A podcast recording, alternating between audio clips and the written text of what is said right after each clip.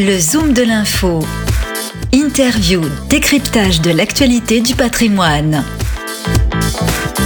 Patrimonia édition 2021, nous sommes en compagnie de Julien Serraki. Bonjour Julien. Bonjour président de la CNCGP. Euh, alors, première euh, constatation, euh, cette édition 2021, heureusement, n'a rien à voir avec celle de l'an dernier. le public est là en masse. Oui, tout à fait. Il fait beau, le public est là. tout le monde est ravi de, de, se revoir parce que ça faisait longtemps qu'il n'y avait pas eu d'événement comme ça qui regroupait tout l'écosystème de la profession. Donc, bah, je crois que c'est un vent d'optimisme qui souffle sur les cabinets et, et, Patrimonial reflète bien cette année. Justement, les enjeux de cette rentrée, il y en a deux principaux. Premièrement, la réforme du courtage qui arrive très vite maintenant. Euh, qu'est-ce que ça implique justement pour la CNCGP On sait qu'on va, vous allez devoir absorber euh, peut-être plusieurs milliers de nouveaux adhérents. Oui, tout à fait. Alors, il y a beaucoup plus de courtiers qu'il n'y a de CIF. Il y a près de 50 000 courtiers euh, IAS et IOB avec euh, les mandataires. Donc, ça fait un nombre dix fois supérieur au nombre de CIF.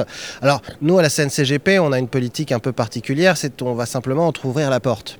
Euh, on va prendre à la CNCGP que des courtiers qui nous ressemblent, c'est-à-dire qui font déjà de la vie et de la prévoyance ou pour les IOB qui font déjà du financement de biens immobiliers. si vous faites de l'IARD, de l'assurance automobile, enfin, d'une manière générale, de l'assurance de biens, effectivement, euh, c'est pas la CNCGP qu'il faut venir. En revanche, si vous faites de l'assurance de personnes, on sera ravi de vous accueillir. Bon, donc euh, tout est prêt, tout est en ordre de bataille pour, euh, pour cette première grande étape. Oui, alors la première grande étape, ce sera d'être agréé par la CPR. Normalement, on devrait l'être entre février et mars. Et c'est juste avant donc que commence la réforme du courtage. Je rappelle qu'il y a deux dates.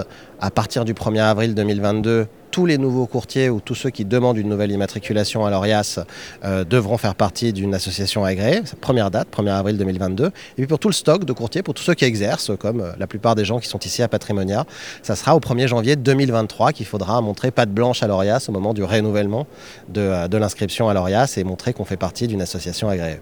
Voilà pour cette réforme du courtage. Un deuxième grand sujet, on voit de plus en plus, Julien Serraki, euh, eh bien des, cabinets euh, qui sont rachetés, des fusions-acquisitions, comme on dit, des petits, des gros qui rachètent des petits. Euh, c'est vrai qu'il y a un mouvement de concentration. Comment, quel est votre regard là-dessus?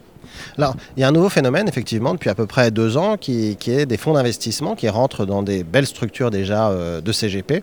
Et effectivement, avec les fonds euh, qu'amènent ces fonds d'investissement, avec cet argent frais, eh bien, eh bien, ces gros cabinets vont racheter des petites structures et vont grossir. Alors, ça m'inquiète absolument pas parce que déjà, la bonne nouvelle, c'est que ça valorise le prix de tous les cabinets, quelle que soit leur taille, puisque ces fonds d'investissement arrivent avec des, des, méthodes de valorisation des cabinets qui sont différentes de celles qu'on employait et qui attribuent une valeur supérieure à celle que nous on donnait euh, précédemment au cabinet de gestion patrimoine. Donc c'est une très bonne nouvelle euh, pour tout le monde. Après sur le phénomène de concentration, il faut bien avoir en tête que tout ça finalement est assez anecdotique en termes de chiffres.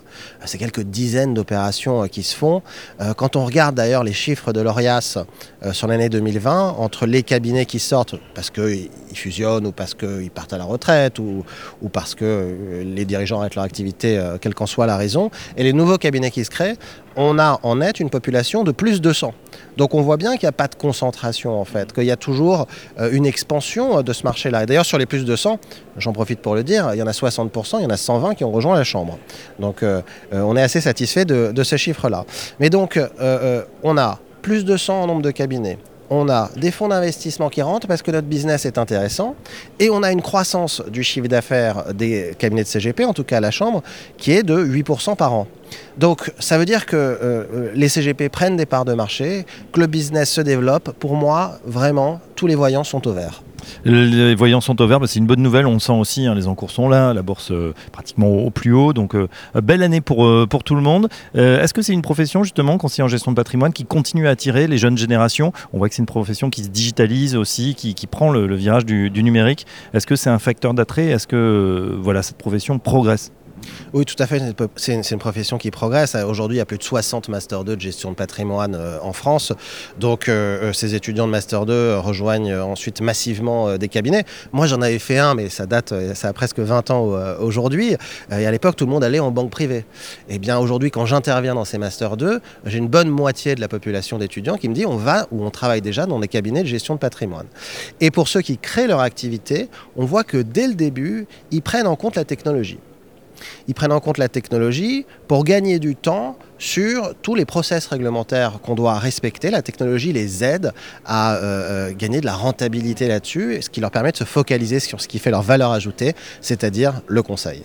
Le conseil, effectivement. Merci Julien Saraki. Je rappelle que vous êtes euh, président de la scène CGP et on vous souhaite un excellent patrimonia. Je vous remercie. Le Zoom de l'info du patrimoine, une émission à réécouter et télécharger sur radio-patrimoine.fr, l'application mobile Radio Patrimoine et tous les agrégateurs de podcasts.